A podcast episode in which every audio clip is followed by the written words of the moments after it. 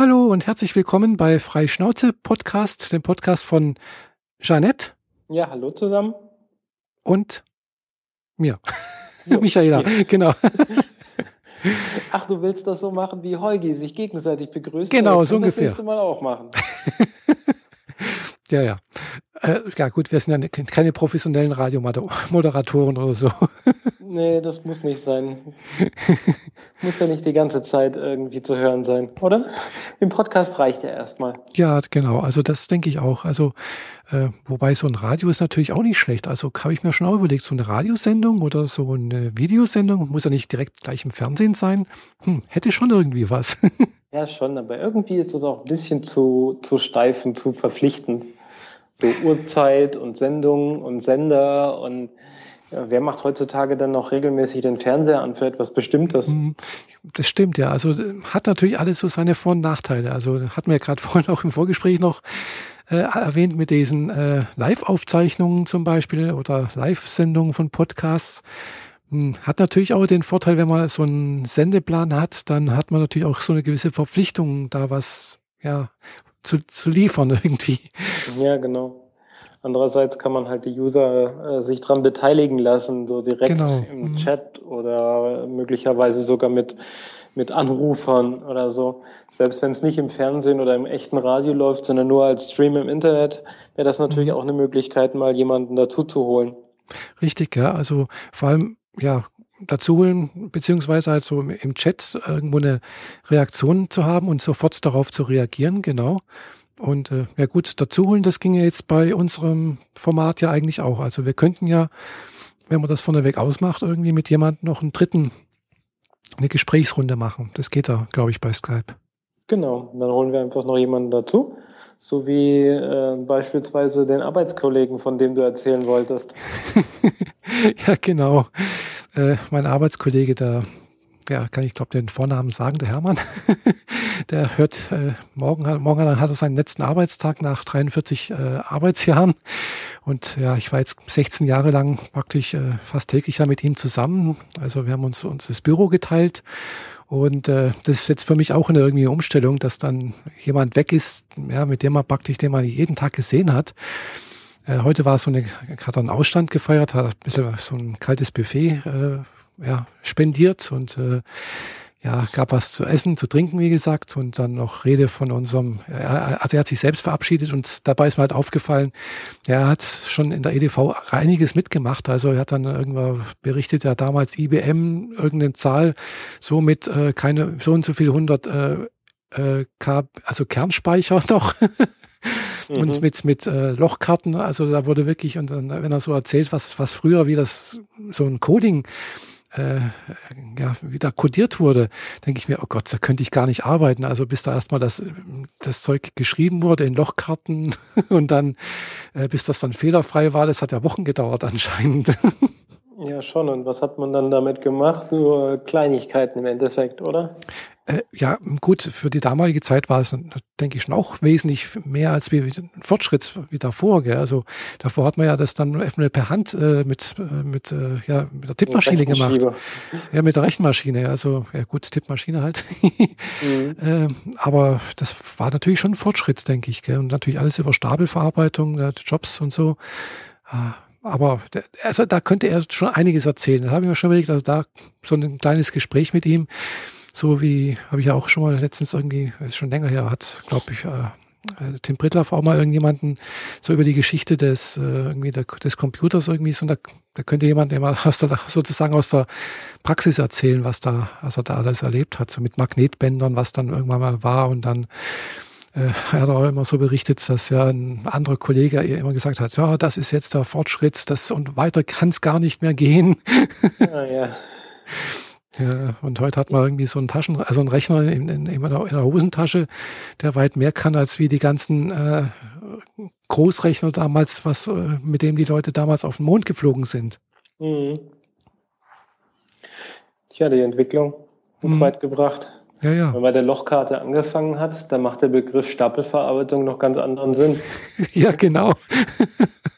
Das stimmt, ja, ja. Das, das ging halt, da gab es keine Echtzeit, gell? geschweige denn irgendwas mit Cloud Computing oder so. Naja, eigentlich war ja alles die Cloud, beziehungsweise, naja, es gab ja nur dieses eine Gerät. Und äh, man hat seine Schubladen, Schachteln voller Lochkarten abgegeben, hat das durchrechnen lassen und äh, Stunden später kam dann das Ergebnis auf einem Haufen neuer Daten wieder raus und da musste man schauen, ob das überhaupt so richtig funktioniert hat. Also äh, mhm. besonders effektiv würde ich das jetzt nicht nennen, aber man muss ja. denen ja schon lassen, die haben es hingekriegt, sonst wären wir heute nicht da, wo wir wären. Ja, genau. Äh, sind. Genau, also äh, sie haben es hingekriegt mit den Möglichkeiten, was damals, äh, was es halt gab. Gell? Also es gab halt keinen Flash-Speicher und äh, also das war wirklich ein Kernspeicher.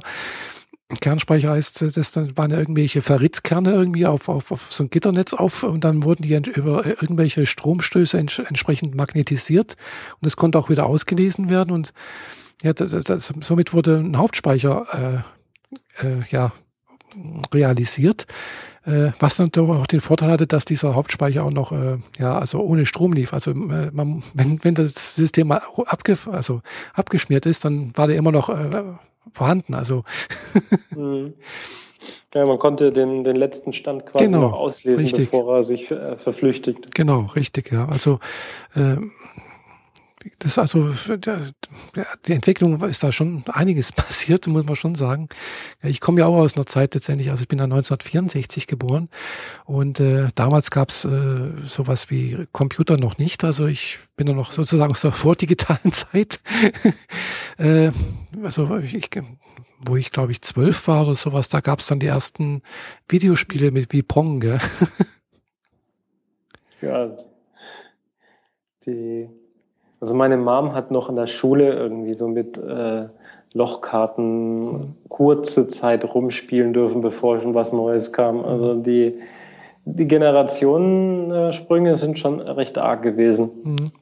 Ja, das stimmt. Also äh, vor allem Und damals. Habe ich, glaube ich, nur als äh, Neuinterpretation irgendwo auf kleinen äh, Daddelmaschinen, die man schon in die Hosentasche stecken konnte, wieder gesehen. Ja. Also die, die großen Kisten mit Drehreglern für, für die einzelnen Wände links und rechts bei Pong, äh, die habe ich nie zu Gesicht gekriegt, außer im Museum. nee, also ich habe die tatsächlich noch live gesehen. Natürlich hatte ich keinen zu Hause, ist klar, weil das Ding war abartig teuer dafür, dass es im Prinzip nichts konnte. Gell? Also die, die zwei Balken hoch und runter und äh, das kleine eckige Ding da von einer Seite zur anderen äh, laufen zu lassen über den Fernseher auf einen Schwarz-Weiß-Bildschirm. Also äh, ja, aber das ja, hat das, das, das Kosten-Nutzen war damals eh ziemlich krass. Also das hat sich ja arg verändert. Ja, ja, also das hat äh, damals. Ich erinnere mich hm? vor, weiß nicht, so 15, 16, 17 Jahren, also Mitte der 90er, hat sich mein, mein Vater damals ein, ein CD-Brenner gekauft und der hat 15.000 D-Mark gekostet. Wow. und ich, das ist so, selbst damals war das schon teuer, klar, aber so aus jetziger Perspektive ist das so fernab von je, allem, was man als sinnvoll bezeichnen könnte. Und er hat gekauft und er hat mhm. Rohlinge gekauft und äh, damit äh, Zeug weggebrannt. Keine Ahnung, was, äh, was es war. Heute sind diese Scheiben äh, längst äh, nicht mehr lesbar. Also selbst die, die äh, CD-Rohlinge, die man noch fünf, sechs Jahre später gekriegt hat, haben nie länger als zwei Jahre gehalten. Mhm. Dann hat sich die Folie abgelöst oder sie waren sonst irgendwie nicht mehr lesbar. Das musste ich leider bei allen meinen Backup-DVDs äh, einsehen, dass die Backups irgendwie sich selbst äh, terminiert haben. Ja, das kann, das geht, ja, das, äh, das kann, glaube ich, relativ schnell gehen. Also, hm, ja, das ist äh, auch so ein Thema, wo ich auch schon mal jetzt irgendwie äh, ja, ich fotografiere ja und äh, ja, wenn man sich das so anschaut, was da eigentlich äh, früher hat man ja wirklich seine Filme halt ganz einfach, hieß auch Film auf, auf Film gehabt, also wirklich physisch äh, analog sozusagen. Mhm. Und äh, ja, wenn man halt äh, dann halt sein Archiv hatte, Klar, das hat viel Platz weggenommen. Hat man seine Bilder zum Beispiel halt immer noch auf dem, auf dem Negativ gehabt. Man konnte jederzeit nachmachen. Gell? Man konnte auch sehen, was da drauf ist. Also man hat keine große Technik gebraucht, um das wieder irgendwie sichtbar zu machen. Äh, heute, ja, wenn sich das Format, also wenn JPEG irgendwann mal nicht mehr lesbar sein sollte, was ja durchaus passieren kann, wer weiß, wo die Entwicklung hingeht oder äh, ja die Daten, wo man das äh, alles seine seine Fotos gespeichert hat, also angefangen vom Festplattencrash äh, über nicht mehr lesbare CDs oder DVDs. Äh, Tja, dann sind die Daten halt weg, gell? Genau. Und äh, ja, die Erinnerung an irgendwelche schönen Sachen, die man irgendwann mal gemacht hat, so vom Urlaub, von Familienfeiern, äh, Aufwachsen der Kinder und so etwas, ja, das ist dann relativ weit schnell äh, ja futsch. Ja, man muss aber auch überlegen, ich meine, ähm, damals hat man wie viel? 24 Bilder auf äh, einem Film gehabt. 36. Oder so, je nachdem, was für ein Format und so. Mhm. Und äh, davon waren dann höchstens ein Drittel wirklich auch gute Fotos. Der Rest ist unscharf, zu dunkel, zu hell, mhm. verwackelt äh, oder die Person hat die Augen zu ähm, einfach das ganze Spektrum von äh, komplett kaputt. Und die restlichen Bilder, die dann übrig geblieben sind, davon hast du diese negative aufbewahrt und Abzüge bestellt und sie in ein Fotoalbum geklebt, die längst vergilbt sind. Aber heute ist es ja so, man schießt von jedem Mist ein Foto oder gleich ein Dutzend. Wenn ich mir so überlege, was wir, was ich an Fotos schieße, einfach mal so, dann weiß nicht, 30, 40 Fotos, um dann ein gutes bei rauszukriegen, einfach weil es geht, weil kein, keine Materialkosten mehr dran, dranhängen. Und äh, ja, diese stimmt, ganzen ja. Bildmengen, die will man gar, glaube ich, gar nicht wegarchivieren, mhm. weil die Bilder werden auch immer größer, die, die Bildsensoren werden größer und dadurch liefern sie größere mhm. Bilder stimmt, mit, ja. mit mehr Pixeln, im Zweifel als RAW unfassbar groß. Ja. Also 100 bis 300 Megabyte pro Bild mhm. im RAW-Zustand ist keine Seltenheit. Mhm.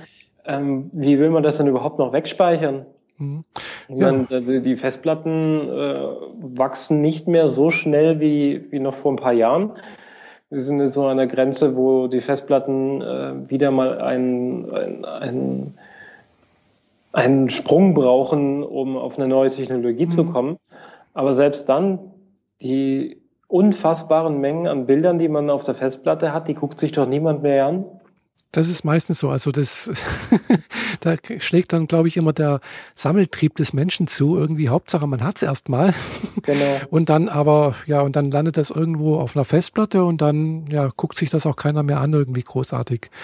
Und äh, ja, ich habe tatsächlich auch irgendwann mal angefangen, müsste ich mal wieder machen hier, äh, Bilder, die mir gefallen, die jetzt mir wichtig waren oder so etwas, auch wieder tatsächlich auf, auf, äh, ja, auf Papier mir ausdrucken zu lassen. Okay, okay, das machen heute auch noch viele. Und das auch tatsächlich wieder ganz ordinär in ein Fotoalbum reinzukleben. Ja, weil das hat dann doch irgendwie äh, einen anderen Stellenwert, habe ich so das Gefühl. Also so ein physisches äh, Papierbild, was in einem Fotobuch drin hängt. Äh, aber ich gucke es mir auch nicht an, das ist andere. Ja, wenn man es selber gemacht hat, dann ist es nochmal was anderes, weil dann, dann hänge ich ja auch so ein bisschen Herzblut mit dran. Mhm. Nicht nur an dem Bild selbst, sondern auch an der Arbeit, die man für das Fotoalbum dann betrieben hat, dass es so aussieht, dass es ausgeschmückt ist. Und man hat ja auch noch ein bisschen Geld investiert für die Abzüge, wenn man mhm. sie nicht selber gemacht hat. Mhm. Ein äh, relativ verrückter Arbeitskollege fängt hier gerade wieder an, Fotos selber zu entwickeln. Mhm. Das habe ich auch schon gemacht. Also schwarz-weiß halt, das ist relativ genau. einfach. Äh, also zumindest nur die, nur, also nur die negative. Habe ich alles da, äh, ist relativ einfach. Steht man halt eine Stunde oder eine halbe Stunde, je nachdem, in der Küche. äh, man braucht ja keine Dunkelkammer, bloß so eine Dose, wo man mhm. den halt, den Film in der Dunkelkammer, also bei mir ist es dann halt das Bad, das ist schön lichtig, äh, einspulen muss. Äh, ja, oder, oder halt so ein, so gibt's auch so Säcke, wo man halt das alles äh, ja, am Tageslicht machen kann. Also nicht Tageslicht, aber halt ja, es gibt da verschiedene Möglichkeiten und dann Chemikalien rein, schütteln entsprechend, je nachdem, was für ein Film, was für Chemikalien man da hat, äh, gibt es da verschiedene Zeiten und äh, Schüttelregeln und äh, dann wird halt fixiert und dann wieder gewässert und ja, und dann wird er halt getrocknet und dann kann man einscannen, das ist er fertig, ja. Also genau, habe ich, hab ich so schon macht er das auch. Genau, habe ich schon lange nicht mehr gemacht, aber es ist irgendwie eine tolle Erfahrung, weil äh, Ja, du, es ist irgendwie ursprünglicher, habe ich so das Gefühl. Gell? Und äh, man geht auch, also mir geht's jedenfalls so, ich gehe dann auch anders äh, zum Fotografieren. Wenn ich da jetzt auf eine Fototour bin, schwarz-weiß zum Beispiel, muss man erstmal auch wieder anders schauen, Kontraste und sonst irgendwas. Und man sieht das Ergebnis halt auch nicht gleich. Also ähm, und man überlegt sich das Bild anders, als wie wenn man jetzt sagt, okay, ja, Speicher ist ja billig, mache ich mal ein paar Fotos von. Und äh, ich habe auch immer so das Gefühl, dass je, je größer der Aufwand ist, um so ein Bild zu machen, man sich äh, vorneweg mehr überlegt, was möchte ich ausdrücken, wie soll das aussehen.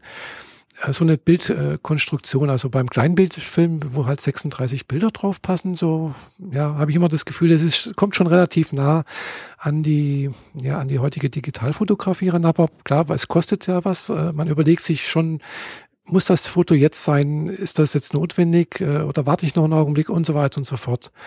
Aber wenn ich dann so mir vorstelle, ich würde jetzt mit der Plattenkamera durch die Gegend laufen, wo ich wirklich bloß einmal die Chance habe, ein Bild zu machen innerhalb, was weiß ich, von 20 Minuten oder so etwas, gell? also dann geht man natürlich auch ganz anders an so eine Bildmontage ran. Ja, klar. Na, musst halt schauen, dass es in dem Moment wirklich funktioniert und du hast nur eine Chance. Ja, klar. Und mhm. man, man, weiß auch nicht, ob es funktioniert hat. Gell? Man sieht es ja erst, wenn dann das Bild entwickelt wurde.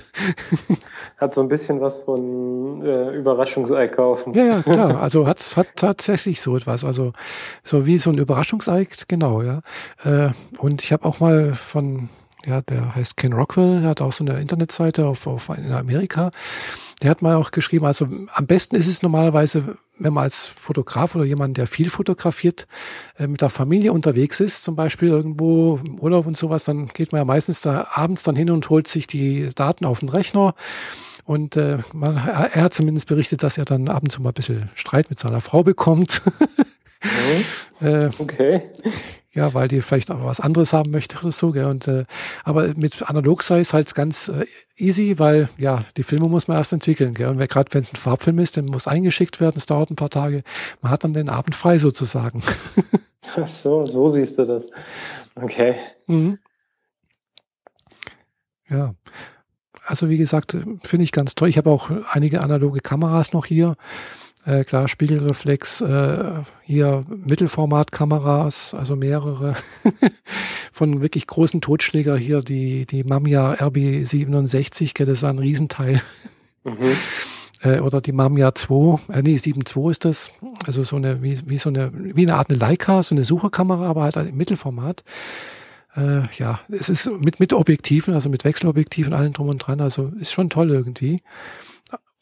Ja, so eine große Kamera, analog habe ich von meinem Dad geerbt. Mhm. Ja, auch so mit einem halben Dutzend unterschiedlicher Objektive. Mhm. Und äh, ich habe so drei, vier Filme damit verknipst, Anfang dieses Jahrtausends. Und seitdem die Kamera eigentlich nicht mehr angerührt. Dann mit Digi-Knipsen rumgemacht, das Übliche. Und vor drei Jahren habe ich mir dann eine, eine große Spiegelreflex gekauft. Aber die ich wollte mir den Stress nicht antun mit selber entwickeln und dafür noch extra Kosten äh, auszulösen und so. Mhm. Mir ist es lieber, ich kann den Kram äh, mich da selber drum kümmern und dann im Zweifel abends dann halt mal Stress mit den, den ähm, ja. angetrauten Menschen zu haben, aber dafür kann ich mich, äh, kann ich sicher sein, dass die Fotos dann auch halbwegs was geworden sind bevor ich das Geld in, in die Hand genommen habe, um irgendwas zu entwickeln. Mhm. Aber die Kollegen hier sind schon auch so verrückt. Also der eine hat äh, bestimmt zwei, drei Dutzend Kameras inzwischen von russischen Nachbauen, Bau von Leica mit hm. so und so. Also hm, habe ich kenne ich mich einfach zu wenig aus. Eine Zorki. Ähm, und der andere Kollege ähm, sammelt Sofortbildkameras. Oh. Das ist auch mal interessant.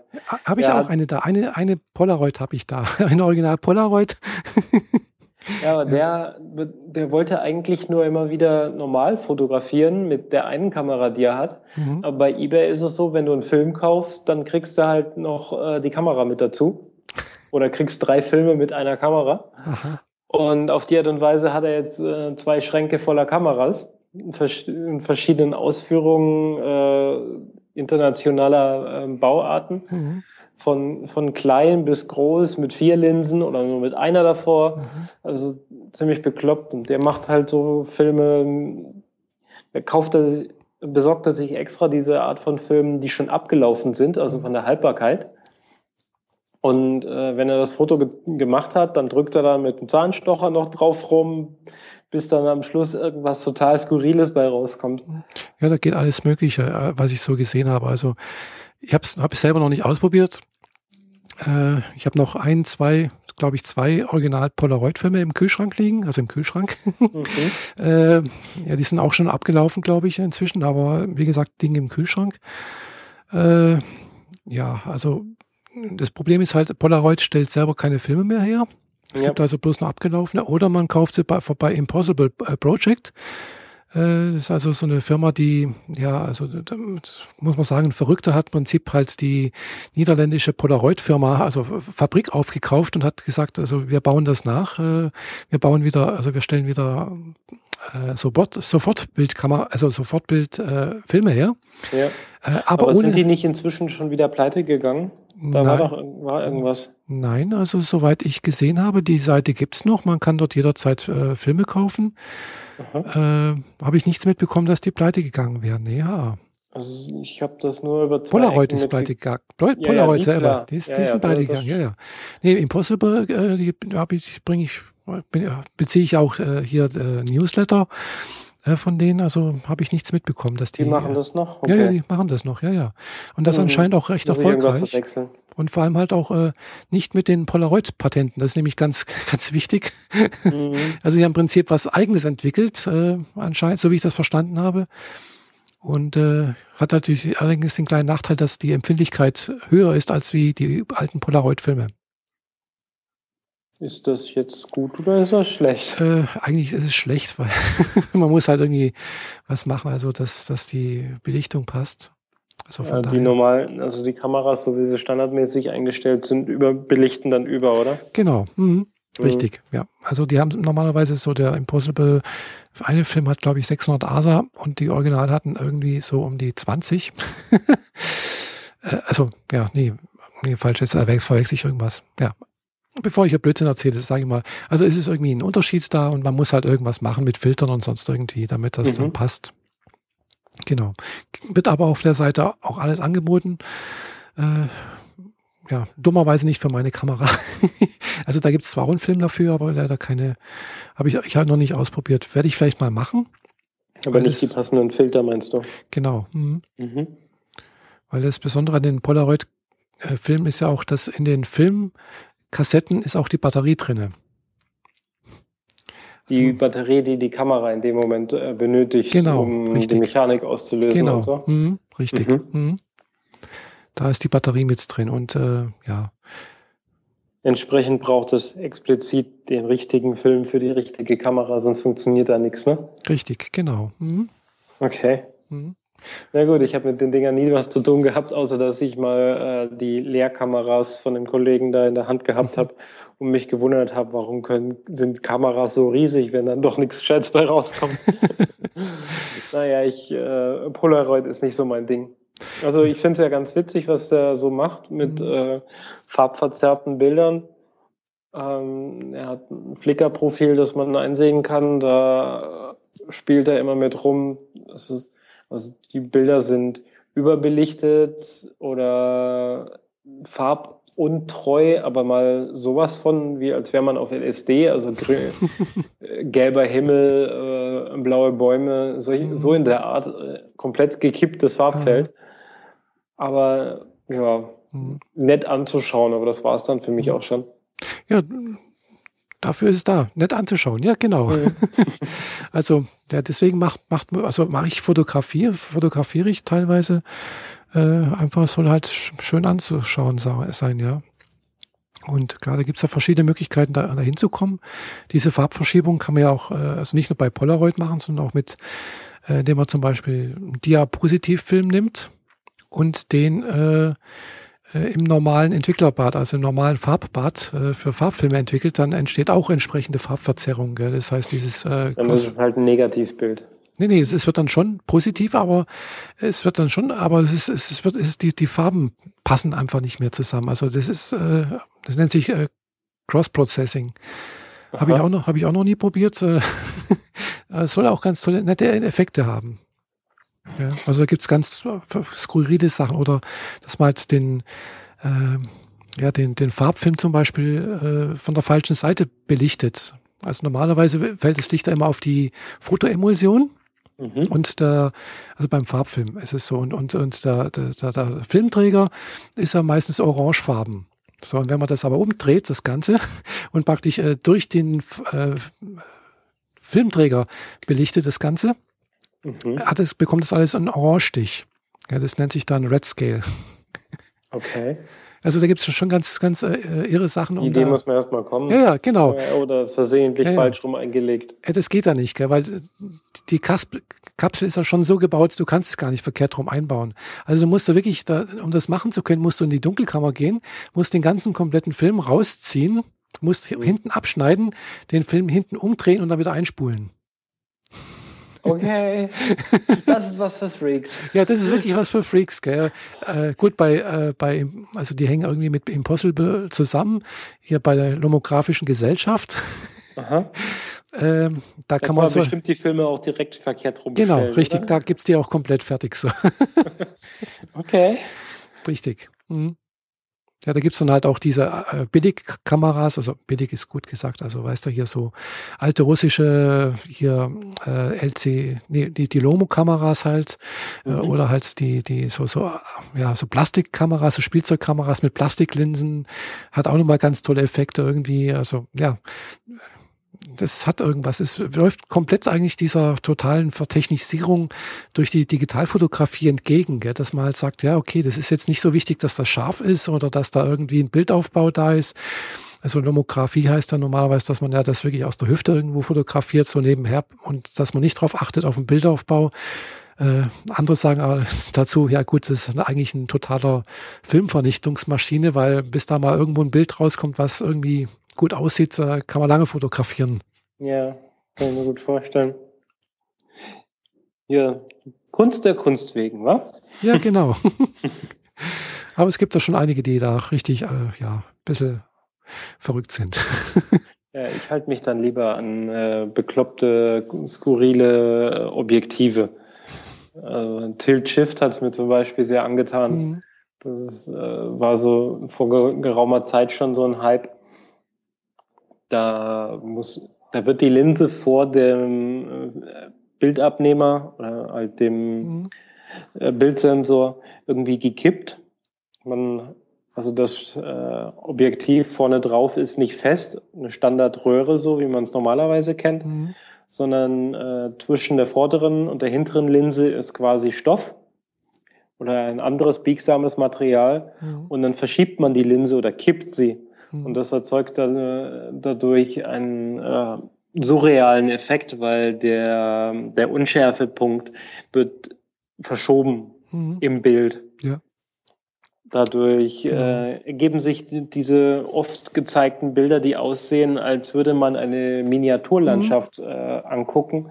Und dabei ist es tatsächlich irgendwie die Stadt Skyline oder die Hafen, mhm. das Hafenareal von irgendeiner ja. Stadt also es sieht aus wie Miniatur, ist es aber nicht. Mhm. Weil die, die Perspektive wird verzogen durch dieses Kippen und irgendwie gibt es, kommt dann noch dazu, dass äh, die Bildschärfe aber höher ist, als man sie erwartet. Und das sorgt dafür, dass man im, im Kopf denkt, das ist eine Miniaturlandschaft, weil sie ist so nah an mir dran, wegen der Bildschärfe, dass das eigentlich nur die Miniatur direkt, direkt vor mir sein kann. Mhm. Aber dabei ist es halt äh, das Gebäude oder das Fahrzeug weit, weit weg. Ja. Funktioniert aber auch nur mit Bildern, die relativ viel aufnehmen, also ein weites Feld aufnehmen. Mhm. Tilt Shift bei, ähm, bei Porträts macht zum Beispiel überhaupt gar keinen Sinn. Mhm. Ja gut, bei äh, Porträts arbeitet man ja eher mit, äh, mit der Schärfentiefe. Genau. Die, nee, Tiefenschärfe. Tiefenschärfe. genau. Da muss man aber aufpassen, nicht, dass äh, die Augen scharf und die Nasenspitze schon wieder unscharf ist. Nee, so sollte es eigentlich sein. Also normalerweise sollten die Augen scharf sein und dann wirklich, äh, klar, wenn du jetzt ein 1,4er Objektiv hast oder sogar ein, noch ein 1,2er, gibt es da ganz wenige, mhm. äh, dann kann das natürlich schon sein, dass wirklich die Augen scharf sind, die Nasenspitze unscharf und, und die Ohren auch unscharf. Also äh, das da, sind da so die ganz extremen, ja, aber ja. das ist eigentlich nicht mehr so richtig äh, Porträtaufnahme, sondern irgendwie Unschärfe-Beispiel, was machbar ist. Aber sowas finde ich auch sehr genial. Mhm. Also da habe ja. ich mir vor einer Weile ein äh, Festbrennweite-Objektiv ähm, zugelegt. Leider nur mit einem 1,8er. Ja, das aber, reicht auch. ja, ist schon ganz gut. Also 1,4 und 1,2, das, das rutscht dann sehr schnell in die drei- und vierstellige äh, oh, ja. Kostengrenze. Das ist dann nicht mehr genau. so für Hobby gedacht. Ja, also gerade mit Fotografie, da kann man wirklich richtig viel Geld loswerden. Mhm. äh, ich weiß, ich habe ja auch ein bisschen Equipment da und also ich habe jetzt hier, wenn ich sagen darf, äh, Nikon. Äh, ich bin hab mich irgendwann mal durch Zufall bin ich halt auf Nikon gelandet, wobei ich habe auch noch eine Spiegel, also eine analoge Spiegelreflex von Canon da. Mhm. Da habe ich auch ein 1.8er Objektiv, also diesen Kunststoffbecher nennt sich der ja. oder Joghurtbecher. Das sagen Sie immer zu dem Kit-Objektiv, das Standardobjektiv, ja. das dabei ist. Nee, nee, das ist das 1,8er, das 50 mm 1,8er. Mhm. Äh, das ist komplett aus Plastik, aber das kostet halt unter, unter 100 Euro. Ist aber von der, der Unterschied zwischen 1,8 und 1,4 ist nicht so groß, aber preislich gesehen ist halt schon sehr groß. Ja, schon. ja, ja. Nee, da habe ich schon ein bisschen auch, also gerade auch digital habe ich jetzt inzwischen ja auch äh, wie gesagt, Schärfen, Tiefenschärfe hat es mir auch ein bisschen angetan. Da habe ich ja auch hier einen 30 Millimeter von Sigma mit einem 1,4er. Also das mhm. ist, äh, also ist halt für, für APS-C gerechnet. Äh, bei, bei 30 Millimeter ist dann halt ungefähr ein 45 Millimeter umgerechnet auf Kleinbild. Mhm. Und äh, ja, entspricht dann ungefähr so dieser Die Hälfte Standard. unserer Zuhörer sind jetzt gerade ausgestiegen. Ja, genau. ich befürchte auch, ja. Ja. Äh, okay, äh, aber ich finde es immer wieder interessant, aber äh, wenn es dann um, um vernünftige Fotografie geht mhm. und nicht einfach nur so ein bisschen Hobbyspielerei, dann überlasse ich das mhm. Kollegen, die wirklich ja, Ahnung davon haben. Ja. Da unterstütze ich einen, einen äh, ehemaligen Arbeitskollegen, der macht äh, Festivalfotografie mhm. und rennt dann mit diesen grauen, sehr teuren Pro-Objektiven durch die Gegend. Mhm um noch bei verrauchten, äh, schlechten Lichtverhältnissen gute Fotos von Festivals zu machen. Aber das ist dann schon ein Level, wo ich, wo ich dann aussteige und mich einfach nur an den guten Fotos äh, amüsiere oder begeistern kann. Mhm. Ja, das ist richtig, ja. Also man kann nicht alles machen. Mhm. Äh, Gerade finanziell gesehen, da kann man relativ schnell aussteigen. Äh, äh, auch bei, bei Canon und oder, oder Nikon, da gibt's ja doch auch dann sehr teure Objektive, äh, die da doch ziemlich, ja, wo man denkt, sehr gut, also es ist eigentlich was für Profis eigentlich ja dann. Genau. Mhm. Für irgendjemand, der damit Geld verdienen will. Ja. Also die Leute, die, die damit Geld verdienen müssen oder wollen, äh, so wie ich das verstanden habe, so kaufen das auch nicht unbedingt. Gell? Also die haben das ja eventuell sogar auch gemietet äh, oder ja. bekommen das von ihrer Nachrichtenagentur oder äh, je nach Bildagentur oder so etwas. Also Apropos, hast du die Nachrichten mitgekriegt, dass eines dieser amerikanischen Newsmagazine alle ihre Fotografen gekündigt haben? Nein. Und die Reporter, die jetzt vor Ort sind, kriegen alle ein iPhone in die Hand und sollen damit Fotos machen? Nee, habe ich nicht mitbekommen. Das ist ziemlich krass. Also äh, die erwarten offensichtlich von ihren Fotos nicht besonders viel mhm. oder sind zumindest nicht auf ihre gut mhm. hochwertigen Fotos angewiesen. Ja, Weil die, die ganzen Reporter haben jetzt so einen Workshop gekriegt von wegen, äh, wie man mit dem iPhone halbwegs gute Fotos macht. Und äh, ja, jetzt sollen die damit das die, die Fotos für die Artikel erzeugen. Also das ist ja jetzt interessant, das habe ich jetzt noch, habe ich nicht mitbekommen. Aber sag mal so, äh, diese Entwicklung also ich bin jetzt zwar nicht so journalistisch gesehen auf up to date, aber ich habe schon mal mitbekommen, dass es äh, bei uns ja ähnlich läuft. Also dass es immer weniger Fotografen gibt an Zeit, bei Zeitungen engagiert oder sind oder so etwas. Ja, das sind sowieso alles äh, freie Mitarbeiter. Ja, genau. Erstens mal sind es inzwischen hauptsächlich freie Mitarbeiter und äh, das oftmals jetzt halt auch die Reporter oder Journalisten oder je, je nachdem die Fotos halt auch machen. Zwar jetzt nicht gerade mit dem iPhone, sondern halt auch mit einer kleinen Digi-Knipse oder halt mit, mit einer besseren Bridge-Kamera. Mhm. Äh, aber das, die Entwicklung ist, glaube ich, äh, auch schon so ähnlich. Also ich habe das vor ein paar Jahren mal, war bei uns so ein Sommerfest auch bei der Firma. Und da war dann auch jemand vom Südkurier, glaube ich, war da mit dabei.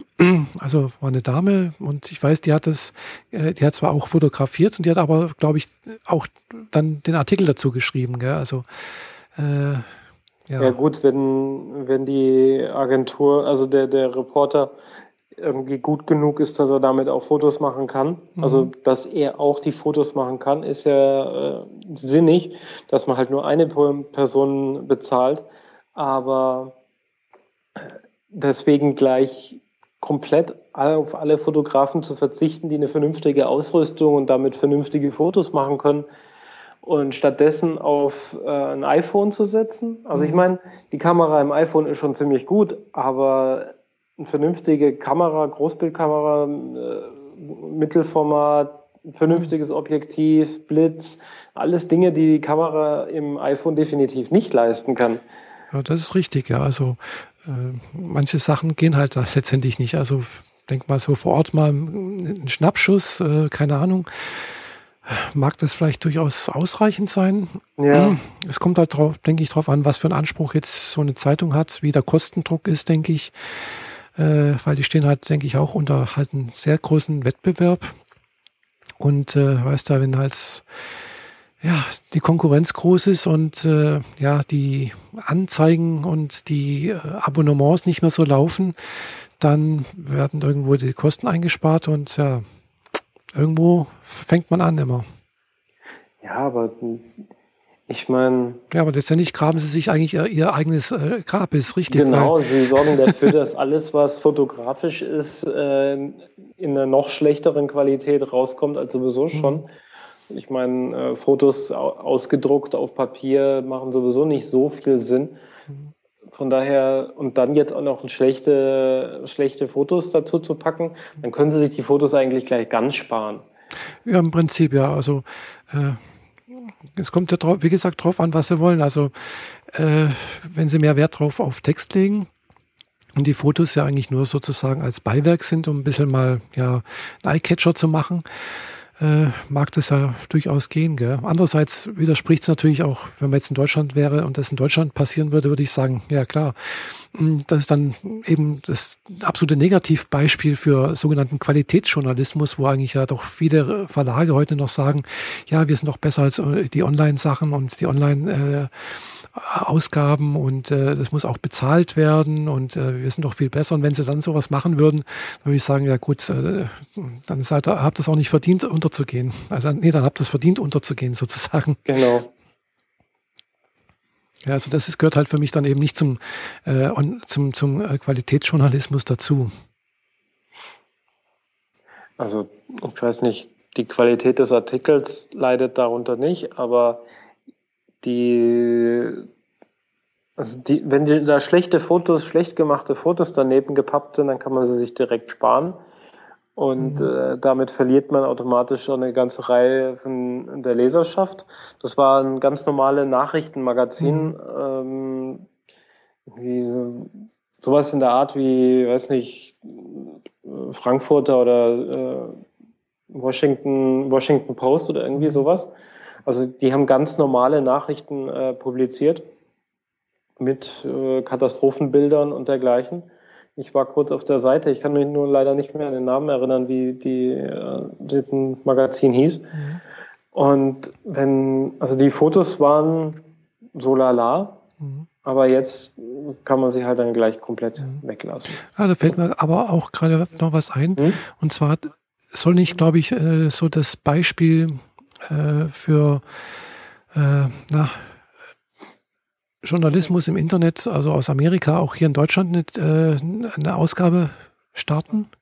Ist das nicht die Huffington Post, die da immer genannt wird? Ja, aber da, das war nicht die. Ja, ja, klar. Das, ja. das denke ich mir, dass das die nicht war, aber äh, soll die nicht auch in Deutschland demnächst äh, starten, die Huffington Post als deutsche Soweit Ausgabe? Soweit ich weiß schon. Ja? Habe ich auch irgendwie gehört. Mhm.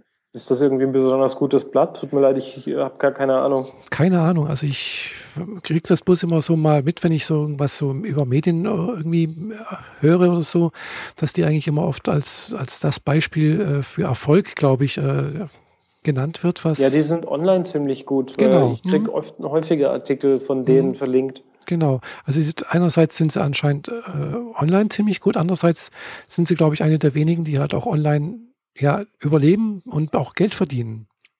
Also okay. halt teilweise halt über Bezahlschranken.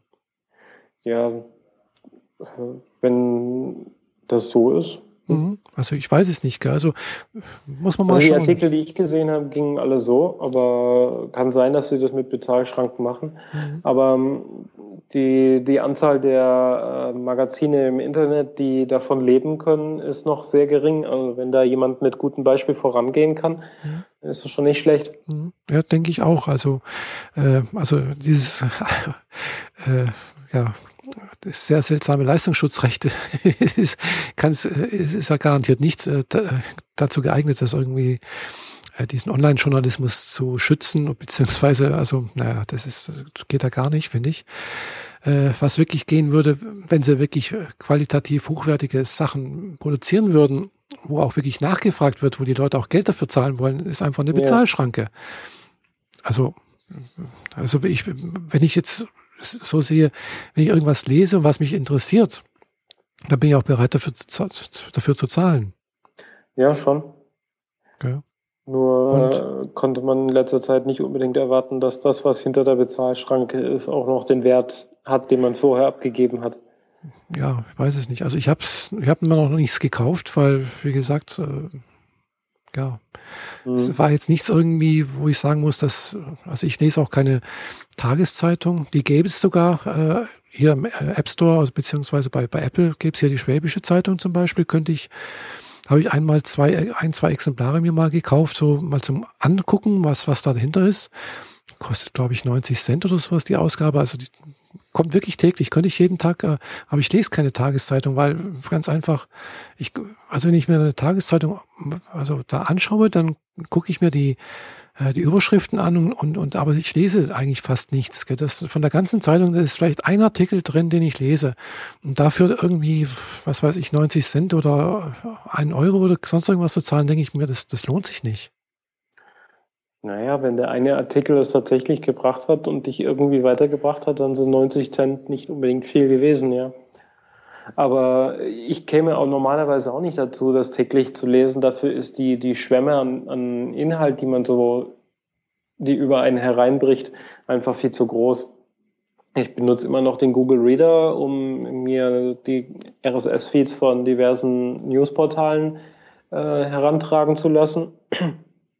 Und äh, wenn ich da halt drei Tage nicht reingeguckt habe, habe ich irgendwie 600, 700 ungelesene Artikel.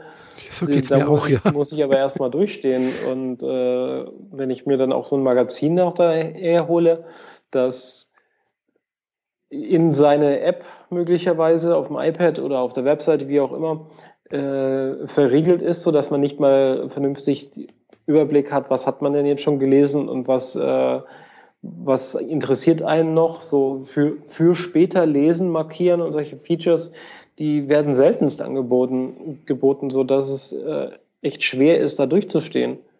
Und äh, jeden Tag dieses Magazin aufzumachen, aus dem, wie du es schon beschrieben hast, ein, vielleicht drei Artikel bei rauskommen, die man tatsächlich lesen will, äh, das ist ein bisschen zu umständlich. Mhm der, der Newsfeed, den ich halt im, im Reader habe, der geht einfach sehr viel schneller. Mhm. Da lese ich die Anreißtexte oder die, vielleicht sogar nur die Überschriften. Und wenn es mich nicht interessiert, dann klicke ich direkt weiter. Der Artikel, den ich gerade übersprungen habe, der ist dann automatisch als gelesen markiert und mhm. belästigt mich ne später nicht mehr. Sprich, die, die Handhabung äh, ist halt auch einfach momentan nicht gegeben. Hm, ja. Die denken immer noch, man liest Zeitungen wie eine Zeitung, also mhm. wie so ein großes gedrucktes Blatt Papier, mhm. das genau. bei uns in der Küche liegt, um irgendwie äh, Essensreste äh, wegzupacken. Mhm. Also das, das spricht ja schon eher dagegen, dass das groß noch Zukunft hat. Aber ja. wir müssen es erstmal hinkriegen, dass die, dass man es auch gerne bedienen will und nicht mhm. nur, dass der Inhalt gut ist, sondern dass die, das ganze Konzept in sich stimmt. Und da haben viele äh, Verlage noch viel ähm, ähm, Lehrgeld zu bezahlen, wie mhm. sagt man? Ja, kann gut sein, ja. Also mir geht's ja ähnlich. Also bei, bei meinem Reader habe ich auch, ich hab, nutze jetzt Feedly seit neuestem, nachdem jetzt irgendwann mal der Google Reader ja abgeschaltet werden soll. Mhm. äh, funktioniert ähnlich, ist ganz nett äh, und mir geht's ähnlich. Also wenn ich da mal zwei, drei Tage nicht reingeschaut habe, dann steht da halt irgendwann mal dran 999 plus, ein ungelesener Artikel. Mhm. Und dann gehe ich halt ganz rigoros her und sage, äh, alles gelesen, markiert, was älter wie ein Tag ist und dann, ja, dann kämpfe ich mich mal wieder durch. Gut, das meiste lese ich wirklich nicht. Gell? Das ist halt wirklich, äh, da gucke ich halt äh, die Überschrift, äh, denke ich mir, hm, ja, uninteressant, interessiert mich nicht, das nicht, das nicht, das nicht. Und äh, dann aber ich könnte jetzt nicht genau sagen, was es jetzt ist, was mich dann interessiert, gell? weil das sind dann mhm.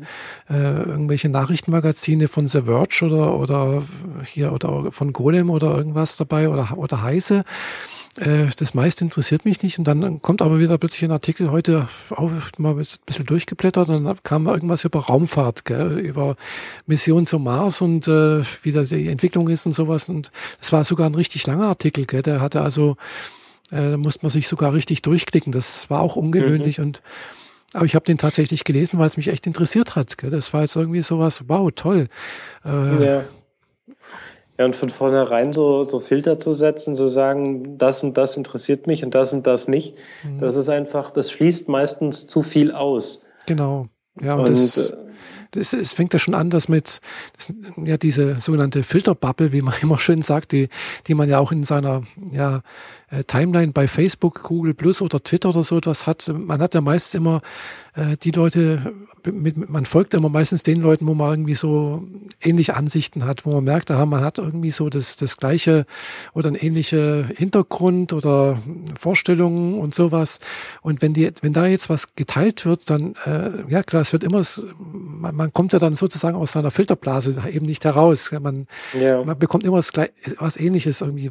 Man geteilt. bekommt immer nur die, die Inhalte, die man genau. möglicherweise mhm. woanders schon gekriegt hat, nochmal genau. wiedergekaut. Richtig, genau. Und, und äh, so richtig die Neuigkeiten mhm. kommen da nur selten rein. Also genau. braucht man den Blick über den Tellerrand, ja. Mhm. Ja, genau. Und das ist da dann manchmal ganz gut, wenn man äh, doch so ein, ja, so eine Art, äh, ja, so ein, äh, Zeitung oder irgendwas anderes hat. Äh, deswegen ist zum Beispiel Radio auch nicht schlecht. Gell? Also, also äh, da machst du jetzt ein Fass auf.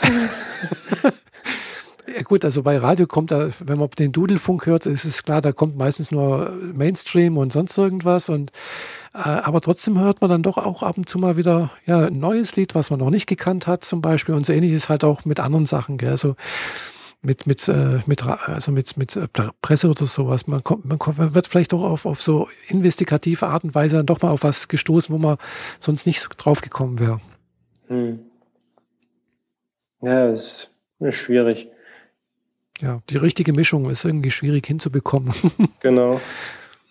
Ich, äh, ich habe ja auch diverse Quellen im Reader drin und mir fehlt eigentlich so eine Funktion, die macht, dass erkannt wird, dass zwei oder mehr Artikel sich ums selbe Thema drehen und er die dann quasi zusammenfasst, mhm. beziehungsweise halt sie wenigstens unter dieselbe Überschrift packt. So von wegen, äh, äh, Raumsonde Curiosity hat jetzt wieder mal ein Loch gebohrt. Mhm. Die Nachricht kriege ich über Golem, kriege ich über Heise, kriege ich auf der Tagesschau und wahrscheinlich noch ein halben Dutzend andere Portale, mhm. die äh, Technik interessiert sind. Dann könnte das doch eine Überschrift geben, Aktivitäten von Curiosity. Mhm. Ähm, Stimmt. Ja. so muss ich halt alle Nachrichten, die im, im Reader drin sind, durchgehen und sehen, ach, das ist wieder dasselbe Thema, das habe ich eben schon, da habe ich eben schon den ganzen Artikel woanders gelesen, den muss ich da jetzt nicht auch noch lesen, weil ich weiß ja, der Autor liest sowieso dieselben Quellen wie ich, also würde dann auch nur den Artikel wiederkauen, den ich gerade gelesen habe, also kann ich ihn wegklicken. Und auf die Art und Weise bin ich mit äh, 50 Prozent Wegklicken von Dubletten beschäftigt. Mhm. Macht das nicht unbedingt einfach. Mhm, das stimmt, ja. Also geht mir da auch ganz ähnlich. Also das, das stimmt, aber das, ich glaube, sowas hinzubekommen, diese, äh, sag mal, die, nach Ähnlichkeit das zu sortieren, das ist, glaube ich, gar nicht mal so einfach, das irgendwie nee. äh, abzubilden. Also da gehört ja schon eine Art äh, künstliche Intelligenz dahinter, die das auch irgendwie erkennen kann. Und zwar eben nicht nur nach, nach Stichworten, gell, sonst könnte man sagen, okay, das soll das halt nach Schlagworten oder irgendwie sowas zusammenfassen, aber äh, Schlagworte ist halt eben nicht alles. Ja, genau. Die einzige Firma, die ich mir vorstellen hätte können, die das tatsächlich hinkriegt, hm, weil sie, weil sie genug Geld draufschmeißen könnten, war Google. Und mhm. äh, die stampfen das Ding jetzt ein. Mhm. Also äh, ist wohl nicht mehr zu erwarten, dass die das noch hinkriegen. Ja, die sagen sich, äh, das soll die, sollen da wohl lieber die Leute selber machen. Und das, was interessant ist, nach, nach Plussen, beziehungsweise halt bei Facebook halt mit ihren Likes und sonst irgendwas und dementsprechend mhm. wird es dann halt, denke ich, höher gerankt und irgendwie eher angezeigt. Also und dann auch mhm. vielleicht für die Suchmaschine interessanter wieder. Also darum läuft es letztendlich ja auch, gell? Ja, aber ich meine, einen Artikel, den ich lese, muss ich nicht immer mit einem Plus versehen, nur nee, weil ich ihn gelesen habe. Ja, eben. Äh, wenn er auch wenn er gut war, mache ich das nicht unbedingt, weil wozu? Hm. Bringt mir ja nichts. Ja, und bringt auch dem, dem Autoren nichts, weil er auf Google Plus das ja nicht mal mitkriegt, dass ich es gemacht habe. Genau. Oder auf Facebook, sondern weil es ja nur in meiner Filterblase passiert, für, nur für meine Freunde öffentlich, wenn überhaupt. Mhm. Also mache ich das nur bei Dingen, die ich so gut finde, dass ich sie zu empfehlen weiß und dann gebe ich sie halt auch weiter, weil ich will, dass jemand anders das auch sieht oder auch liest. Mhm. Und das passiert aber nur bei einem Prozent vielleicht von den Dingen, die ich so konsumiere. Mhm. Ja. Also es, äh, ja, die Konzepte sind alles andere als perfekt. Jetzt bei mir eh nicht. Also äh, also ich teile wirklich gerne, aber das ist wirklich äh, ein ganz kleiner Bruchteil dessen, was, wenn ich wirklich was gut finde, zum Beispiel den Artikel heute über die Raumfahrt, über die Marsraumfahrt da zum Beispiel, den habe ich auf Google Plus weiter empfohlen. Gell? Und mhm. äh, ja, aber das war heute der einzige Artikel. Äh, klar, ich habe auch ein bisschen nicht so viel Zeit gehabt. Äh, aber ansonsten ja, das sind vielleicht zwei, drei Artikel am Tag, wo ich sage, hm, toll, die gefallen mir und die äh, empfehle ich weiter irgendwo. Ja. Äh, der Rest ist für mich irgendwo, wenn so so ein Mittel drin ist, wo ich denke, hm, ist ganz gut, hat mir ganz gut gefallen, aber ist es eigentlich nicht wert zum Verteilen, mache ich schon mal ein Google Plus, also da ein Plus setzen, okay, äh, aber ja, aber nicht gleich weiterempfehlen, ja und und ja, also, also Plus setzen mache ich relativ schnell, weil das ist ähnlich wie halt ein Like, das hat man schnell mal vergeben. Mhm. Äh, teilweise auch äh, auf Verdacht, wenn ich denke, ach ja, den kenne ich jetzt zum Beispiel und das ist bestimmt ein guter Artikel, dann gebe ich da mal ein Plus. ja. Ja, da, da ging es natürlich jetzt beim, beim Flattern jetzt wieder doch wieder was anderes. Hatten wir das letzte Mal schon auch mal äh, nochmal irgendwie, glaube ich, äh, auch was äh, erwähnt. Flattern, da ist ja immer eine Geldleistung dahinter verbunden. Das überlege ich mir dann schon wirklich sehr gut, ob ich da jemand sage, okay, da drücke ich jetzt aufs, auf das Flatter-Button oder ich drücke nicht drauf. Ja, mein, mein Flatter-Konto habe ich mal reaktiviert und die ähm, Kontoverknüpfung mal eingerichtet, mhm. von denen du schon gesprochen hattest. Mhm ähm, so dass ich, wenn ich den Daumen hoch bei YouTube setze, dass automatisch der Autor dadurch geflattert wird und dadurch auch was kriegt. Mhm. Jetzt müsste ich nur noch mal Geld dahinter legen. ja, das äh, muss ich mich auch jedes Mal, jeden Monat dran erinnern, so, ach, ich muss da wieder Geld einzahlen. Machst du das nicht automatisch? äh, nee, ich mache ja gut, schon automatisch, aber ja, man hat ja einerseits so dieses Budget, was man da irgendwo einrichten kann mhm. und dann halt auch dieses Konto, was man da hat, was man ja aber automatisch ähm, kann man es ja nicht von seinem Konto über, äh, abbuchen lassen oder so etwas. Also geht das nicht mehr, mhm. weil das ging nämlich früher. Echt? Ja, so. Äh, als, die, als ich mein Konto gemacht habe, hieß es, ich soll, äh, willst du einen Dauerauftrag, dass wir einmal im Monat oder alle drei Monate 5, 10, 15 Euro von deinem Konto abbuchen. Oh. Ich bin, bin mir, glaube ich, ziemlich sicher, dass das war. Hm, haben das, haben das wieder gelassen. Hm. Haben sie wahrscheinlich zu viel Stress gehabt mit äh, Kontoeinzügen, die dann äh, ins Leere gelaufen sind oder zurückgebucht wurden. Kann sein, ich weiß es nicht. Also oder ich habe es mir nicht angeguckt, das kann auch sein. Also mhm. äh, ich, ich überweise es immer noch regelmäßig halt, äh, entweder halt äh, jetzt in letzter Zeit hauptsächlich über Moneybokos oder heißt mhm. jetzt Skrill. äh, hatte ich mir da extra ein Konto eingerichtet, weil äh, ja, ist, die Gebühren sind ein bisschen niedriger wie bei PayPal.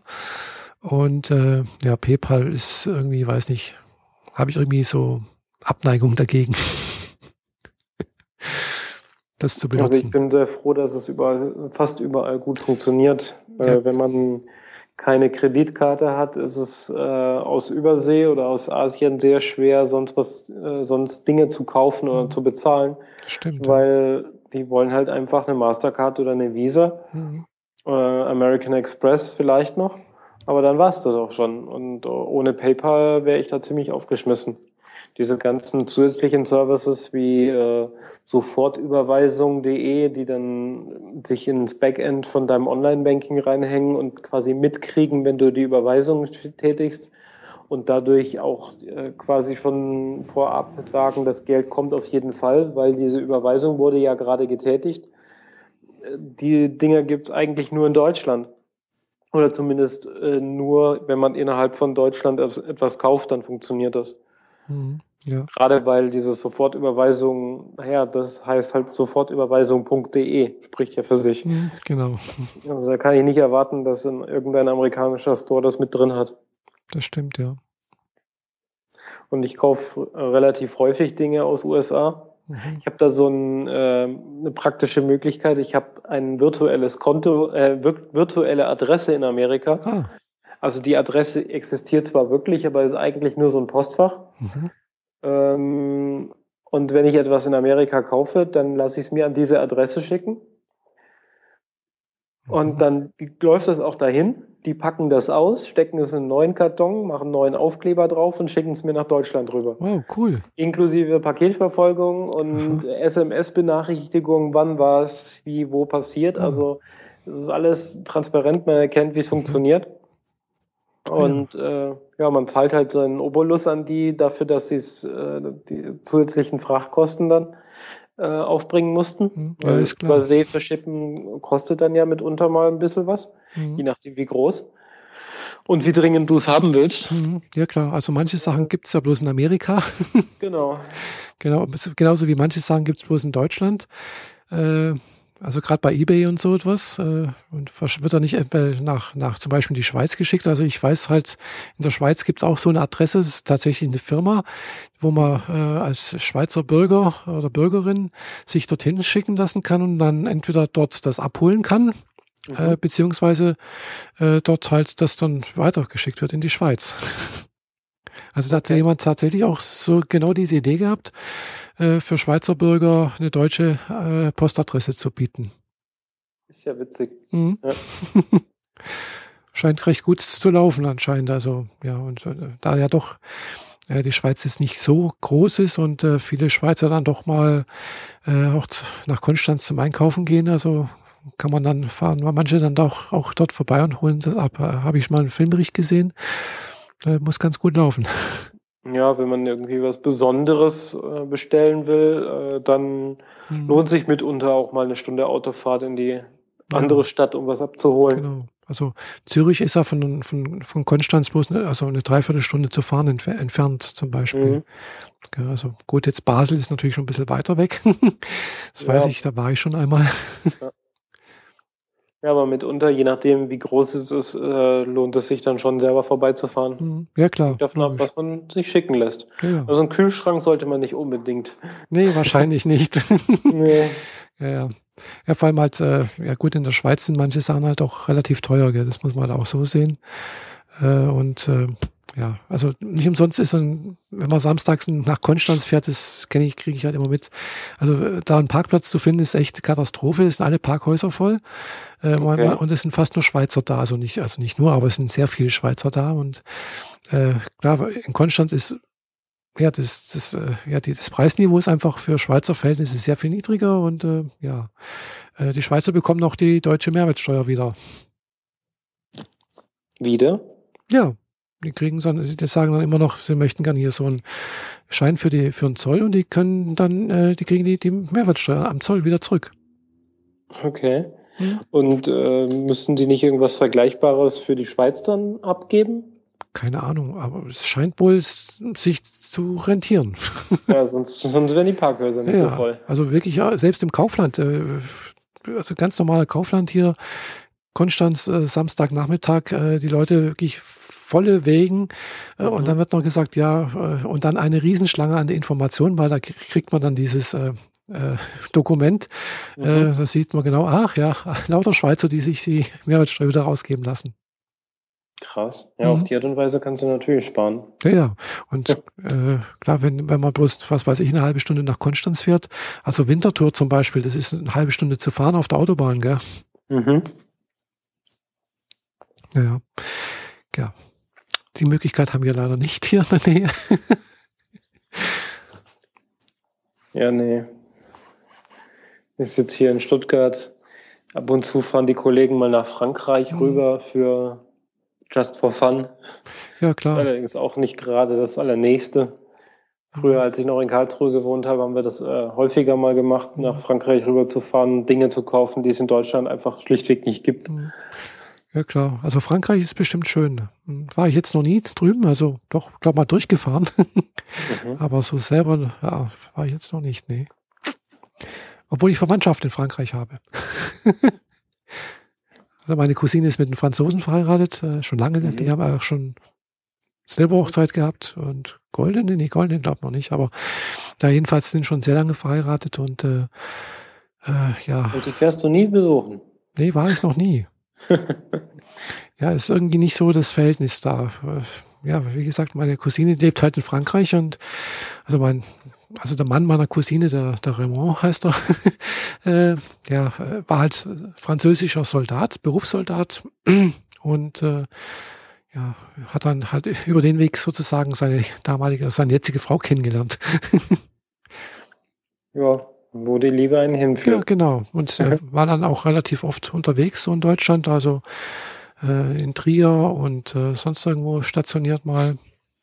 Ja, Jetzt lebt er irgendwo halt auch so kurz hinter der deutschen Grenze, so irgendwo in ja, Preisach, glaube ich. Hm? Mhm.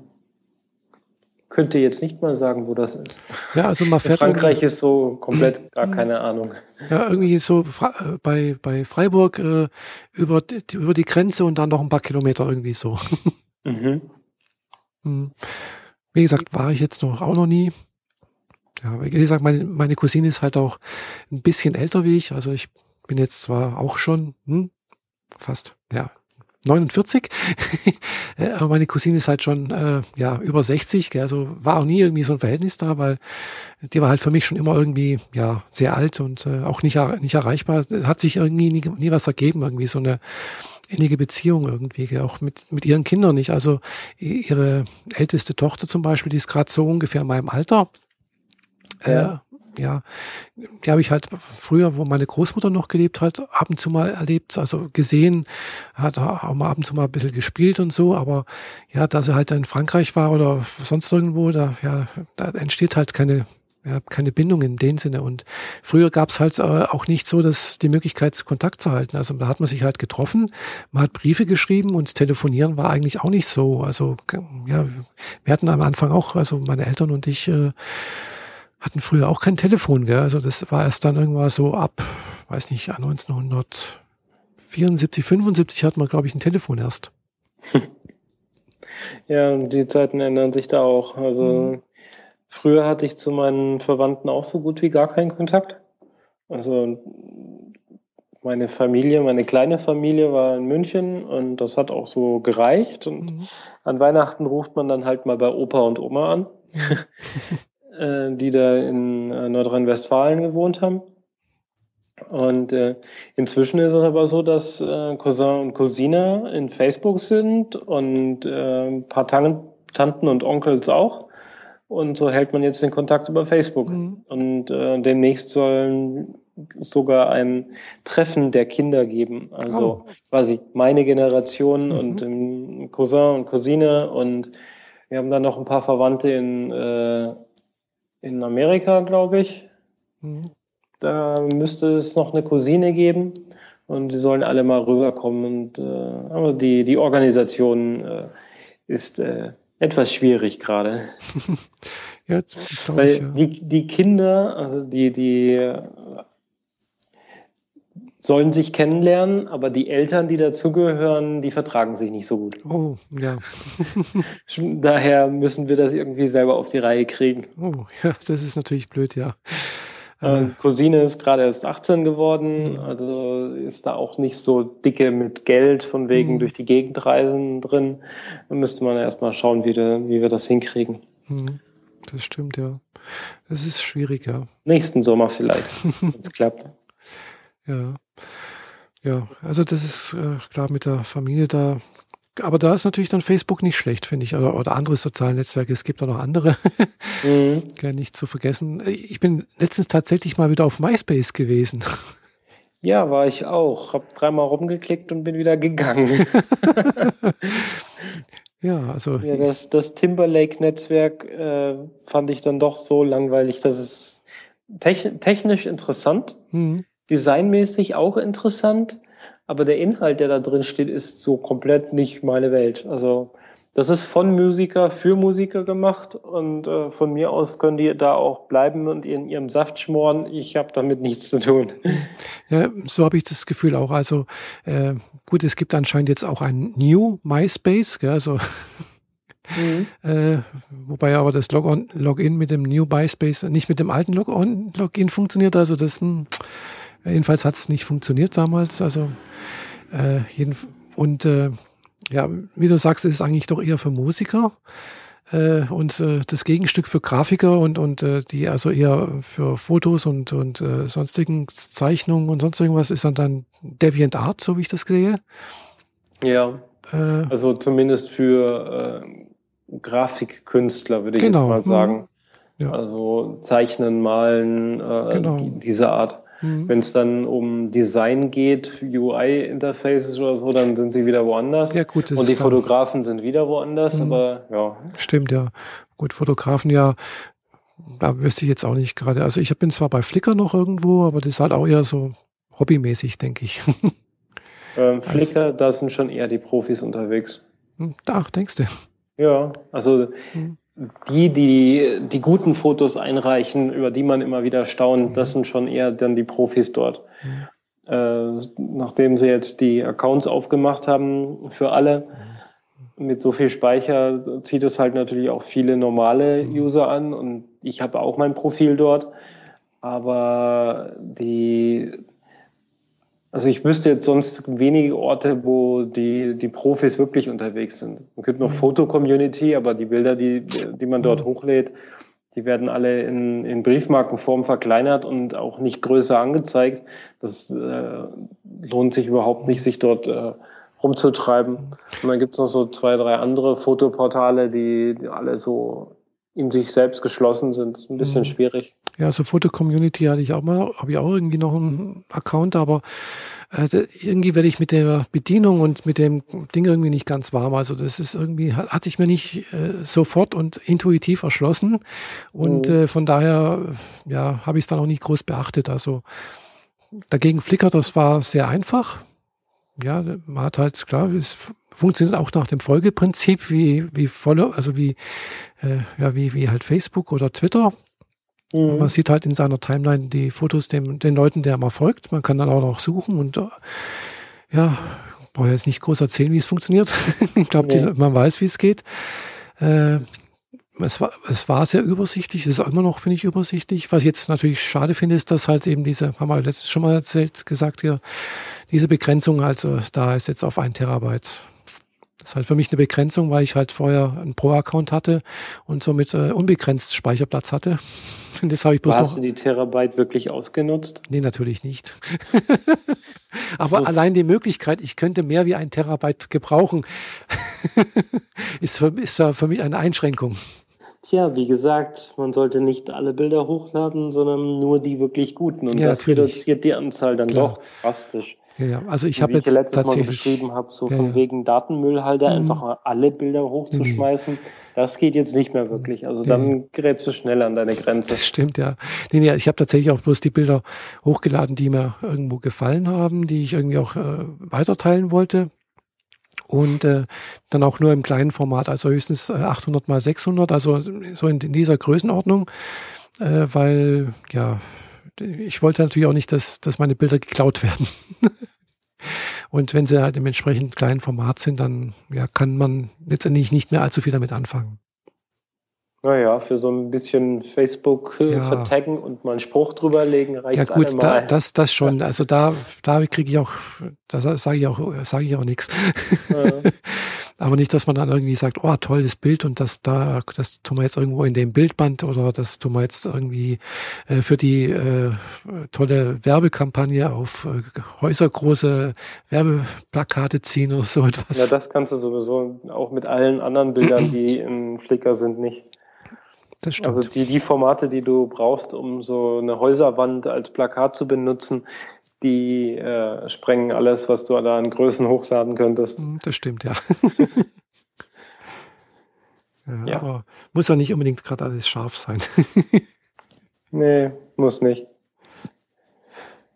Ja, nee, aber ansonsten äh, Foto-Communities kenne ich sonst auch keine mehr. Doch 500 Pics habe ich jetzt irgendwie gesehen, mhm. hat sich mir irgendwie angeboten mal gehabt irgendwie und auch angeboten, ja, äh, man kann alle Fotos von Flickr automatisch da übertragen und äh, man kann auch damit Geld verdienen und aber ich denke mir, ja, das ist auch so ein, ist auch ein Portal, wo sehr viele wirkliche Profis unterwegs mhm. sind. Man brauchte da ja auch so eine Einladung Mhm. Also man kam nicht so ohne weiteres rein und konnte nicht so viele Bilder auf einmal hochladen, zumindest als ich es ausprobiert hatte. Mhm. Ja, ist halt, ist halt eine weitere Foto-Community, die vom Design her eigentlich ganz schick war, aber der viele Features gefehlt haben, die, was für mich dann einen.